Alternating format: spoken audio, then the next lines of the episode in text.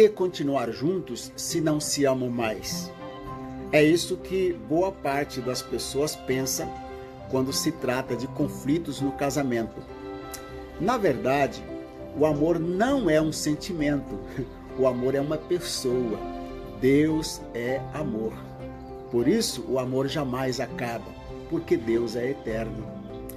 Você tem o amor dentro de si ou não tem a Deus no coração. Está escrito: visto que o amor de Deus foi derramado em nosso coração pelo Espírito Santo que nos foi dado. Romanos 5,5.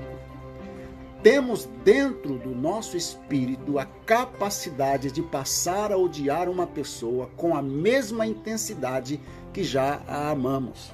Essa capacidade está relacionada à nossa alma, aos nossos sentimentos e não ao amor. Aquele que não ama não conhece a Deus, porque Deus é amor. 1 João 4:8. Se alguém diz que ama a Deus, mas não ama o seu cônjuge, é mentiroso. Pois quem não ama a pessoa a quem vê todos os dias, não pode amar a Deus, a quem nunca viu. Quem nos ensinou isso foi o apóstolo João, 1 João 4:20. Saiba que não é o amor que sustenta o casamento, mas a aliança.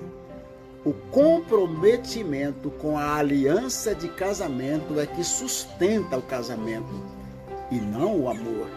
É forte, mas é verdade.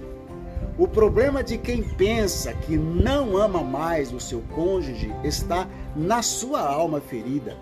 Essa pessoa está enganada por seu próprio coração.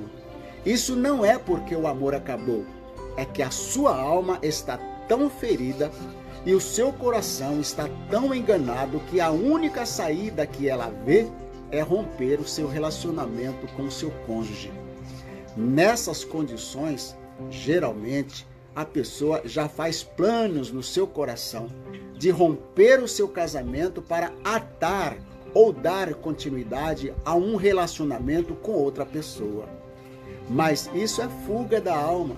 E fugir não é a solução. Se o fizer, ela levará para um outro relacionamento o seu coração ferido e alargará ainda mais a cratera na sua alma. O coração é enganoso e incurável, mais que todas as coisas, ensinou o profeta Jeremias, capítulo 17, verso 9. Eu penso que para livrar-se desses laços e dessas feridas, é necessário reconhecer que precisa e buscar ajuda, perdoar e conceder perdão. Pense nisso.